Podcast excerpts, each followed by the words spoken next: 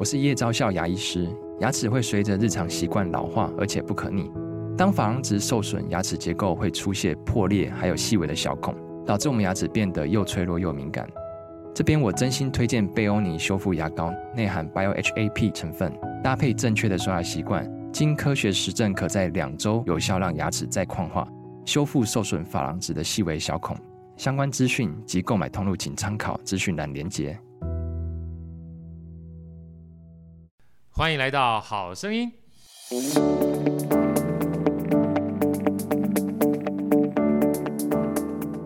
大家好，我是好趣的好哥，欢迎来到好声音。今天好声音呢，邀请到好哥的好朋友小印老师来跟我们一起聊聊天儿。这过完年之后呢，呃，非常开心跟小印又碰面。小印老师跟大家问好。Hello，各位听众，大家好，我是整理炼金术师小印。小印啊，其实我们刚才在聊啊，聊的过程当中，我就特别喜欢“整理炼金”这两个字、嗯、啊，尤其是“整理”这两个字对我有非常重要的意义啊。待会儿我也想跟小印老师分享一下，我最近的一个好朋友杨世义老师出了一本书，叫《没有门槛的幸福》嘛。嗯，那在开始这个讲这本书之前，小印能不能跟我们分享一下，尤其是整理炼金术啊，或整理炼金师啊？这样的一个概念，整理这两个字对你是什么样的一个存在，好不好？嗯，呃，本来我我是想说整理是整理东西嘛，对。但在自己整理的过程中，我发现到其实外在环境是内在的投射呀。对，所以如果假设你只是光整理东西，把东西丢掉的话，那并不会对你的人生造成任何的影响。对，对，所以我是。开始在整理我自己的东西的时候，发现到说，其实我们一边整理的时候，一边去问我们自己为什么买这个东西，我们当下为什么会选择它，然后进而去整理我们自己的内心，才会让我们自己就是从整理物品，然后过渡到整理心灵，甚至把整个人生都整理好。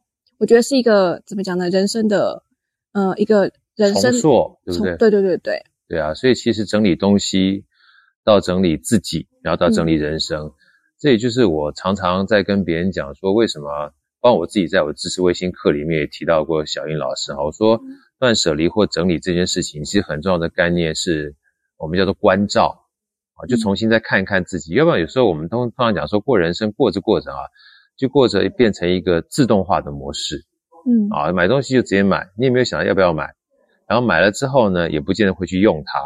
所以重新整理啊，其实有很大的概念，就是重新看看你当初买的这件事情，它是不是还存在你原来的起心动念，对不对？如果说不需要的话，应该就做一些叫做割舍的这样一种行为嘛，哈。对。那接下来我们再讲说，整理完毕还有炼金这两个字，炼金术啊，大家可能都知道啊，但是整理会跟炼金绑在一起。小英要不要跟大家分享一下炼金这两个字？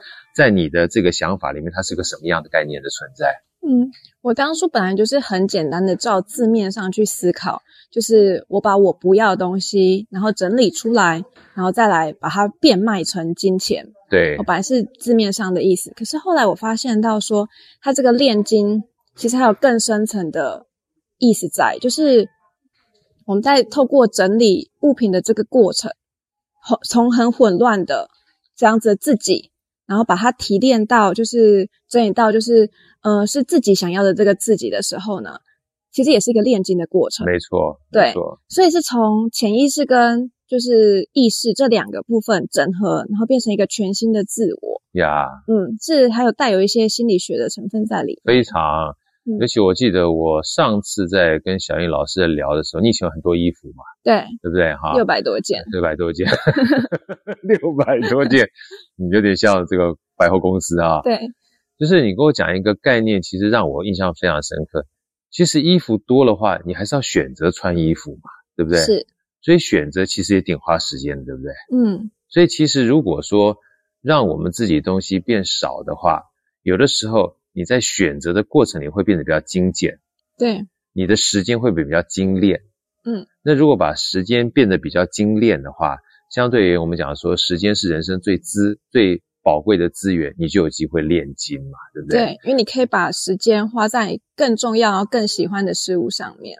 对，所以其实啊，我今天呃在一开头的时候，请小燕老师跟我们分享一下整理跟炼金这两个字啊，两个词。第一个概念是整理，它不仅仅都是整理我们身旁的事物而已，还包括我们自己的人生。对。那最重要的关键呢，你不是为了整理而整理，你是希望在整理人生的过程当中，能够去芜存菁，嗯啊，把一些你觉得，呃，过去需要但现在不要的东西呢，能够尽量把它清空，啊，不要让自己这么这个执着在自己已经曾经有的东西，但是舍不得丢掉，那有点可惜嘛，哈。对。那我觉得在这里面有特别一个之前小印老师跟我讲的，从整理到炼金很重要的概念，叫做贩售二手物品。嗯，这样的概念我很喜欢。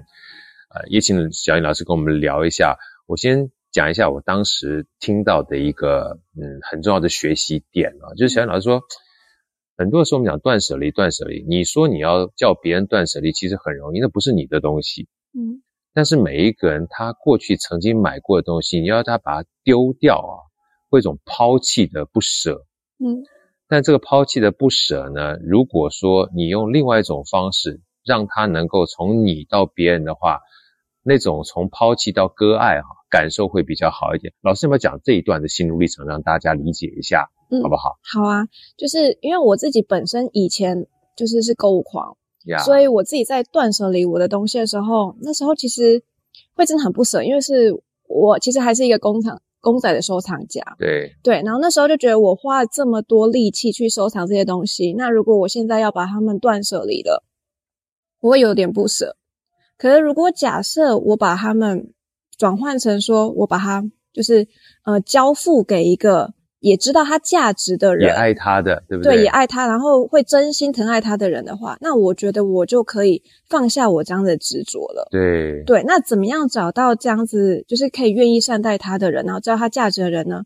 就是用贩售二手的方式。对，因为你如果用送的话，然后就会有一大堆奇奇怪怪的人会过来。对，但如果是真心他愿意付钱来买的话，表示说他是知道这个东西有它的价值在，他愿意付钱买下来。对，嗯。我觉得愿意付钱买下来，其实当时我听到这个概念的时候，这跟我们以前在学经济学上是一样的啊，嗯、就是价格这件事情，它其实是一个非常公平的过滤器。嗯啊，就是今天这个公仔好了，比如说像小印你喜欢，你当初是用一千块钱买的，就代表你愿意花一千块钱成为你拥有的资产嘛，哈。对。那如果今天有一个人愿意用两千块钱帮你从手里拿回去的话，那就代表他看待这个资产。愿意比你多花一千块钱，我们以价钱的看待的话，就爱的程度更高，对，对不对？好，所以其实二手它不一定会卖得便宜啊，对不对？物以稀为贵嘛，嗯、对。可是相对而言的话，因为我们要断舍离，所以找到一个让你觉得可以交付给他，他一样会疼爱这个物品。我们讲说物品的话，它都有它的这个价值存在，你会觉得比较心安嘛。嗯、对。而这件事情的话，我刚刚想要强调，就是二手它在卖的过程当中。小易，你有没有碰到过那样卖的时候呢？有的时候它的价钱不见得会低于你当初买的价钱，这种情况过？有啊，有嘛哈、嗯，而且不是只是那种收藏类哦，而是说就是一般的东西，像是书，我有可能一本来一百块，那我就卖到了一千二、一千五都有。啊、对，它可能是现在目前比较珍藏了或稀缺的。对，稀缺的资源大家就抢着要啊。对，那这些稀缺资源其实就是因为市面上已经没有贩售了。只能透过就是看谁就是要愿意试出来，愿意试出来，所以这时候它的价值一定会比就是当初它的价格还要高。呀，对，但很多人我觉得很可惜的是，他不知道这件事情，他只是看待说这个东西在家里没有用，他就直接把它丢掉，丢掉了。对，这样其实是很可惜的一件事情，因为你如果拿出来卖，说不定它有更高的价值。对，所以这个是一个很重要的专业、嗯、啊，这也就是为什么那时候。我听完小印第一次跟豪哥分享的时候，我立刻就把我的这个旧的收藏书啊 拿去开始做分门别类一下，然后试着放在这个读册上面开始做贩卖啊，也卖了几本书，感受一下这种卖二手货的，这叫做交付啊，就把自己的这个心爱的东西交给别人这种感觉。而最重要的关键呢，又回到我们刚刚整理的话，它是可以炼金的。嗯，这个炼金呢，除了让我们生活变得比较精炼之外，它是可以赚钱的。啊，那如果赚到我们现金的时候呢，呃，你就多了一点资源，可以再做自己喜欢的事情嘛。啊，对，在这边我们再讲个小小的这个结果好了。我记得小英的时候，我们刚刚讲说六百多件衣服之外，还有一堆公仔嘛。嗯。然后在家里面堆了这么多东西之后，你试着开始用整理，然后把它做二手交付，嗯，买卖的时候，大概在一段的时间之内。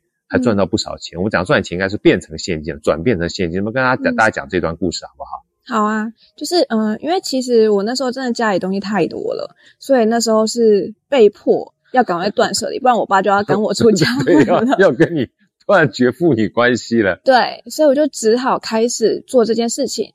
然后本来是想说应付一下我爸，但没想到就是越卖越开心呀。因为其实没有人不喜欢钱的，对对。而且那时候我发现到，其实嗯、呃，不管是任何事情，就是你想要实现你的梦目标，或是你想要做你喜欢的事情，其实很多时候都需要金钱的资源。对的。那这些金钱的资源要从哪里来？其实就可以从我们这些二手物品不不要的东西从那边来。所以我就开始非常非常努力的卖我的二手，然后从中就是回收了五十万元。真的？嗯，我自己其实也吓到，因为当初我想要直接就是要断舍离的时候，因为我爸要赶我出门嘛，然后我的朋友他们都纷纷的建议我，就是直接捐掉，捐掉或送掉或丢掉，对不对？对，因为他说这样最快，然后你就可以赶快恢复原来的生活。但我那时候真的是舍不得啦，呀、对，然后我想要把我的物品交付给新的主人，所以我开始慢慢这样做的时候，其实我觉得慢慢来比较快，慢慢来比较快，我好喜欢这句话，嗯、真的，嗯，因为你可以放下你内心那些割舍，然后你也会重新面对物品，发现到说，哎，你当初为什么买它，然后你为什么不要它，这些都可以跟自己的心灵对话，你之后就不会再乱买东西了，对，嗯，慢慢来比较快。对，所以它不是只有回收金钱，是甚至还可以降低你的物欲，那种多余的物欲，不要再浪费了。想要很多，需要很少。嗯，在你卖东西的过程当中，你会发觉，诶，把东西变少这么快乐，那我是不是可以就不用一定急着要把东西再拿进来，要不然将来还要再卖，好像蛮奇怪，对不对？对啊，因为其实物品越少，真的越来越自由，诶，然后你就会想说，那我干脆那些什么用。很少用的东西我都拿来卖好了，所以就会越卖越多。我那时候其实把我九成以上的东西都卖掉了，卖了上万件物品，所以才能卖到五十万。对，所以其实大家很难想象，也就是因为这样的关系，这个经历，嗯，做着做着就变成专业了。对。所谓的专业啊，就是你做着做着，你会去钻研嘛，嗯，然后你钻研过程当中，你就比别人熟悉嘛，嗯，那比别人熟悉呢，别人没有做过的，要向你请教的话，你就变成专业了。所以这边我想跟大家分享啊，我觉得透过这个小英老师在讲整理炼金术的过程当中，很多的时候，我觉得不要想那么多啊，试着去做，也不用说一下子急于在呃一个礼拜或一个月把它做完，像小英老师刚刚说的，慢慢来比较快。嗯，甚至我记得那个时候，我第一次访问小颖老师的时候，你还会给自己设定一个不要这么快的一个节奏感，对不对？就每一个礼拜或每一个月大概卖多少就好了。嗯，但是这个不要太快呢，慢慢来。我觉得有另外一个非常重要的概念在这里面哈，你比较养容易养成纪律，对不对？嗯，对。相对而言的话，我记得你那时候给自己设定一个目标嘛。嗯，就是每个月我一定要卖到。一点五万元，对。对，因为那时候我想说，那我就是一点五万元当我的生活费，然后我的呃工作薪资通通都存下来，就拿去投资啊，这样子，嗯，所以也因为又炼 金了，对，所以那一点五万元就是其实就是我一个算是那叫什么，嗯、呃，每个月我都一定要做到这个门槛。算是一个你基本上给自己的一个目标，目标啊，然后达标了，我就可以休息一下。那如果没有达标，那我就再多努力一点，这样子。我觉得那个目标很重要。我觉得以以终为始去规划，说那我到底要呃每个每天大概要花多少时间在卖二手跟整理东西上面？哎，你刚刚讲这个东西啊，让我想到纳瓦尔宝典，你知道、嗯、那个目标真的很重要。尤其纳瓦尔说他那个时候给自己设定时薪五千块美金去找工作，时薪五千块美金呢，嗯。等于一小时要赚到十五万美十五万台币耶，嗯，别人就笑他，嗯，啊，那你五十块美金跟五五百块美金就很多了，嗯，还设定个五千块美金啊，每个人都笑他，他就说，你们不要笑我啊，我设这个目标啊，就是让我去寻找目标的路径，嗯，当我设定五千块的时候，我就会寻找怎么样去达到一小时五千块的方法，嗯，你设定五百块的时候，你就设定达到五百块钱的方法。嗯，你设定五十块的时候，你就会寻找设定五十块钱的方法。我到时候五千块钱不一定会达到，但我的方法一定跟你不一样。然后最重要的关键是回到刚才小印老师说的，他说人就要给自己设定一个呃，你比较客观的目标，这过完就五千块钱嘛。你不要说我自己想要财富自由，嗯，但没有告诉自己每一个月要卖到一万五千块钱。对，他说没有目标你就无法达标。嗯，啊，我觉得目标这件事情呢，我觉得小英老师他刚才在讲每个月一万五的这件事情上面，呃，可以看得很清楚，什么东西很清楚，这目标不一定会呃准时达成，或者是准确达成，嗯，但是目标呢是让我们开始一个非常重要的关键，你可以做修正嘛。对，这也就是为什么豪哥今天想借这个机会，呃，跟大家分享小英老师最近的一堂课程。我觉得这堂课程，坦白讲，对我来说超级佛系。我们刚刚在上课之前还在聊，我说像好哥的线上课程，我可能做完课之后就分享给大家了。嗯，可这个这样的一个上课方式有好有坏啊。好的话呢，对像好哥这样子录完课程而言的话，可能我跟学生之间连结就告个段落了，那就是要靠学生自己师傅领进门，修行在个人了。嗯，但这个少了一个非常重要的价值，就是你帮助学生知道之外。你事实上，如果可以，最好的方式是帮助他能够做到，嗯啊，因为通常知识这件事情从来不是价值存在书本上或是课堂上，它是要回到我们自己身上，所以知识变成能力才是价值嘛。嗯，所以好哥特别想今天跟大家讲，像小英老师刚才这整个从整理到炼金的过程，其实一个真正的关键字是实践，嗯，你要去做了才知道。如果你听到卖二手，你也不去做。听到卖二手，你也不去开账户；听到去二手，你也不去整理，对不对？嗯、你二手还在家里面啊，守着你的手，基本上就是没有办法卖二手，那太可惜了。所以，小英老师跟我们分享一下您这次的课程好不好？他从断舍离这三个字开始的，对不对？对，断舍离上万件物品，回收百万的贩售二手陪伴课。对啊，这个非常重要几个关键字啊，第一个是断舍离啊，嗯、第二个呢，上。百万件物品是不是？上万件，上万件物品，嗯，回收百万，回收百万，哈，上万件物品回收百万，嗯、像这样的一个概念，哈，跟我们分享一下，它整堂课程是怎么样的一个安排，好吗？好，就是，嗯、呃，我一开始呢，会先给大家看我的线上课程，因为补充基本的知识啊。然后这样的线上课程呢，总共有十三个小时，七十六堂的课程。呀，对，因为其实大家可能觉得说，哎，卖二手不就自己在家里试着做就好了吗？但因为我教这堂课已经五年了，然后我发现到说没有没有没有，其实有非常非常多的细节在里面。对，所以我才录了十三个小时。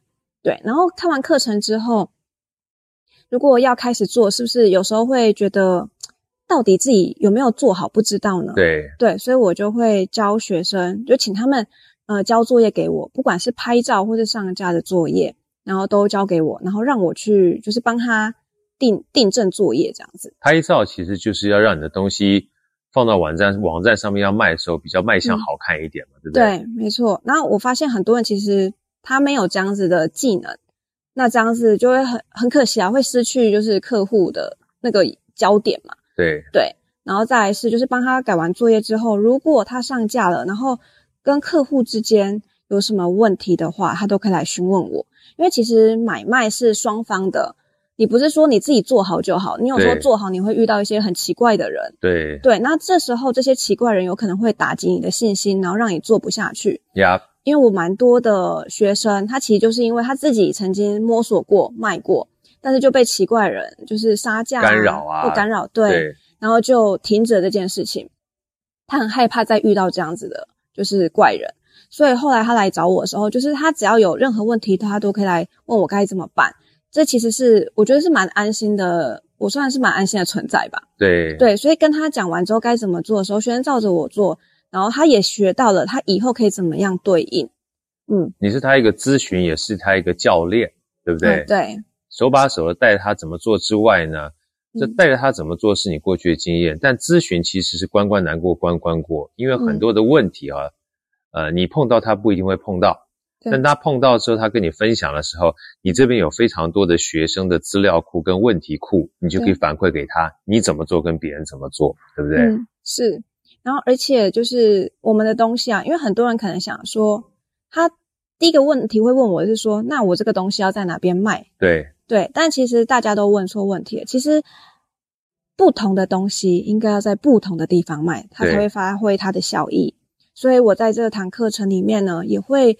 帮大家去做出克制的贩售二手管道的规划书，就根据你的物品啊，然后来做，就是这个东西它其实应该是要在哪个管道卖会比较好卖，这样子大概有二十页到四十页左右的贩售二手柜的那个贩贩售二手的规划书，规划书，对，真的是超级宇宙哇哩咧佛心，但花蛮多时间在上面，对啊，很多时间啊，所以这就是。为什么有时候父母亲啊，常在跟我聊说，哎呀，现在小朋友都喜欢去做 YouTube 啊，哈，嗯，啊，感觉上就想要赚快钱。我说你不要这样想啊，嗯，我说如果是我的话，我一定鼓励他先去做 YouTube 看看，嗯，因为你不急着去叫做禁止跟反对，你让他去做看看，嗯，你就知道这里面的 mega 啊跟专业有多少。嗯、大家刚听在小印老师在聊的过程当中，可能就发现一件事情：贩卖二手物品其实就跟开一家店是一样的，嗯。就很多人都问我说：“好哥，我现在想要做一些斜杠，或者是我家庭主妇，或者像好哥以前想要做家庭主夫的时候，不知道什么时候开始。”我就跟大家讲啊，如果说你想要做任何开始，呃，呈现一点价值跟做生意的话，我觉得像小英老师这样课可以当成是一个非常简单又实惠的开始，因为家里一定有一些旧物，对，家里一定有一些东西你就是你不想用又不想丢的，你就开始来卖。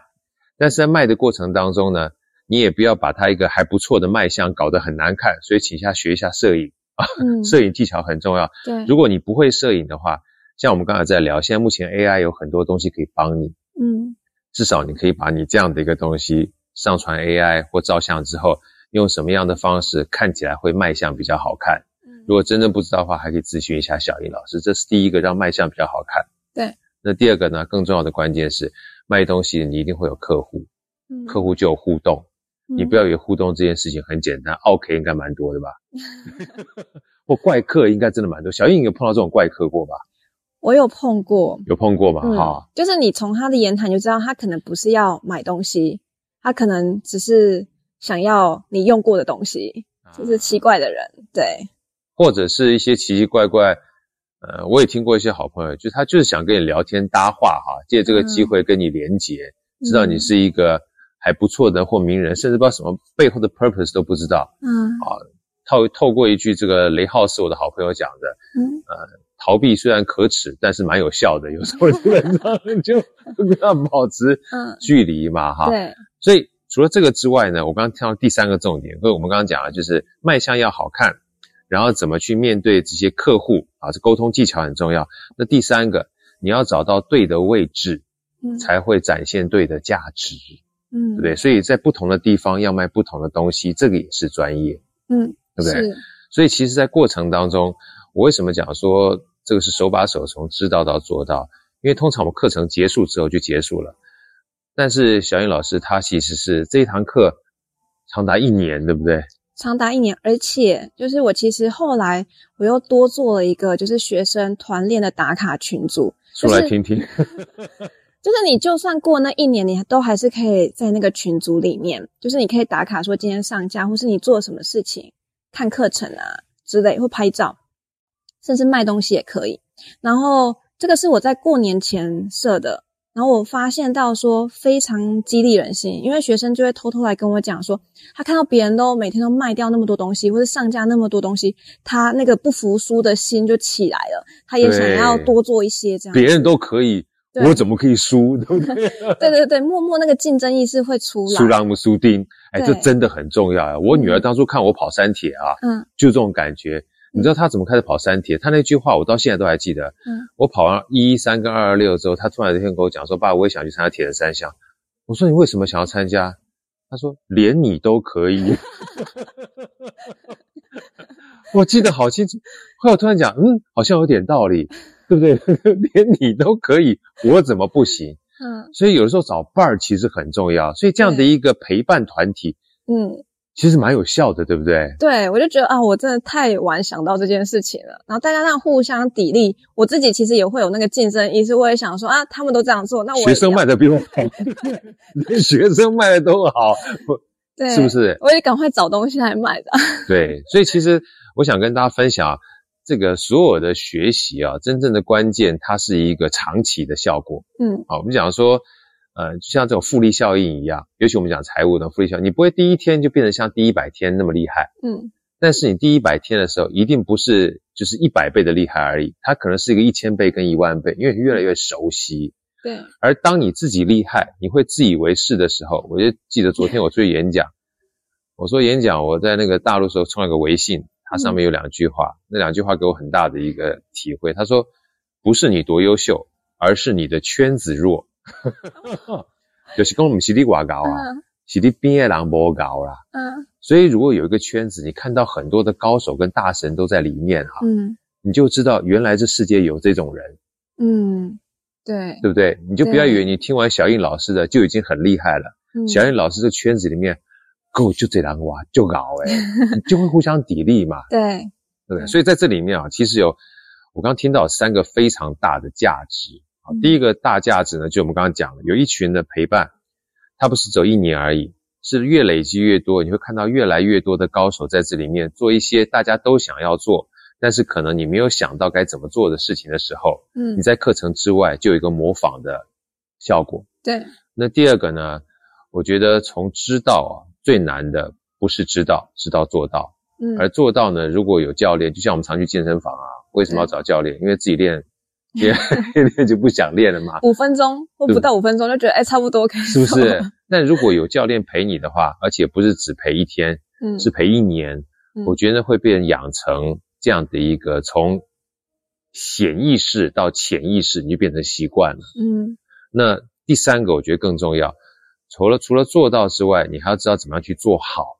嗯。而在做好的过程当过过程当中呢，一定碰到很多问题，所以咨询这件事情。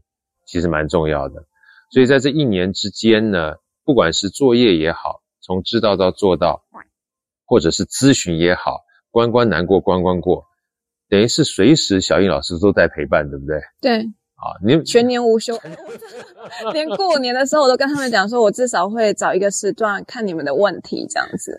所以小英，你能再跟好哥分享一下好不好？嗯、这也是我想问哈，因为毕竟像好哥自己做线上课程，呃，嗯、我就觉得做完之后。就算大功告成，可是像你就跟医师一样，嗯、或者我们叫教练一样 啊，嗯、就是我们喜欢讲家庭医师，他就是一直陪伴你，嗯，甚至终生的。为什么？因为其实虽然这一年之内呢，咨询跟课程是一年，但是那个圈子其实是终生的嘛，嗯、对不对？只要在的话，那个圈都在的话，大家可以陪伴。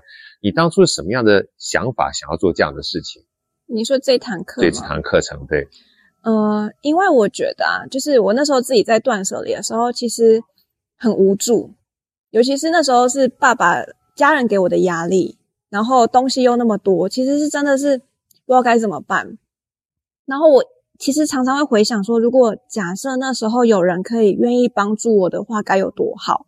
但没有。对对，所以我自己做出来之后，我就发现到，那我可以先当那个人，就是先帮大家把就是基本的概念都弄起来，然后可以大家。就是整理好自己生活之后，可以去追寻自己，就是像我一样，因为我后来整理好我的物品之后，我人生整个大翻转，然后也找到我自己真心想要做的事情。所以我觉得大家如果可以整理好自己的物品的话，一定也可以找到就是自己想要的那个人生。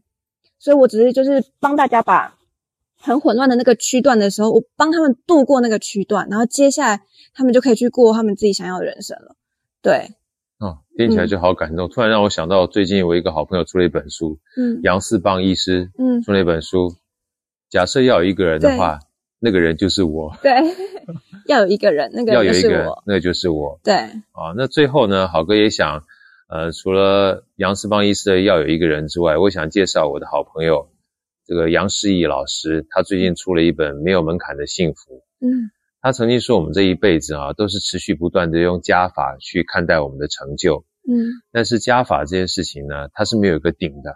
嗯，你越越走哈，你永远看不到顶。坐这山望那山，永远有那山。嗯，只会背着这个层层不断的山压得喘不过气来。嗯，所以说他说剪纸，他是个剪纸艺术大师嘛。他说剪纸其实从来不是他看待艺术的方式，反而是一个说故事的载体。嗯，啊。”他说：“剪纸呢，就跟今天小印老师讲的断舍离一样。他说是让我们看待减法这两个字。嗯，他说纸张就是我们，我们原来原来都在。嗯，但真正会让我们看到我们的美好跟丰盛的，是你慢慢把那纸张上的自己一点一点的留白跟留空。嗯，当留白留空拿掉一些东西的时候，光才会进来。嗯，而当光进来那一刹那。”你才会真正看到更美好的自己。所以减法跟断舍离从来不是抛弃，而是让你自己看到更美好的自己。而减法的这些东西呢，我觉得最后一句话也就回到我们刚刚讲到二手物品这个概念了。你要感谢他们，因为他们愿意退到旁边，才让你看到更美好的自己。有没有觉得这段很感动？嗯，很感人，对不对？所以退到旁边不是丢弃，不是抛弃，嗯，而是让他们找到他们应该有的位置。嗯，好，所以希望。呃，小英老师的这堂课，我觉得佛心可以帮助很多人。小英老师，能不能再帮我们这个课程再说一次它的名称好吗？好，很长哦。对，说给大家听一下，我也放到我们这里面。好，断舍离上万件物品，回收百万的贩售二手陪伴课。呀，好哥也会把这样的一个课程连接呢，甚至小英老师也给我们好声音的这个听友有折扣啊，也放在我们好声音下面。嗯、也希望大家能够透过这一堂课。去检视自己，然后在小英老师陪伴的过程当中，整理自己，整理人生，精炼自己的人生，找到自己最美好想要过的日子。谢谢小英老师，谢谢好哥，拜拜，拜拜。好声音，我们下一集再见。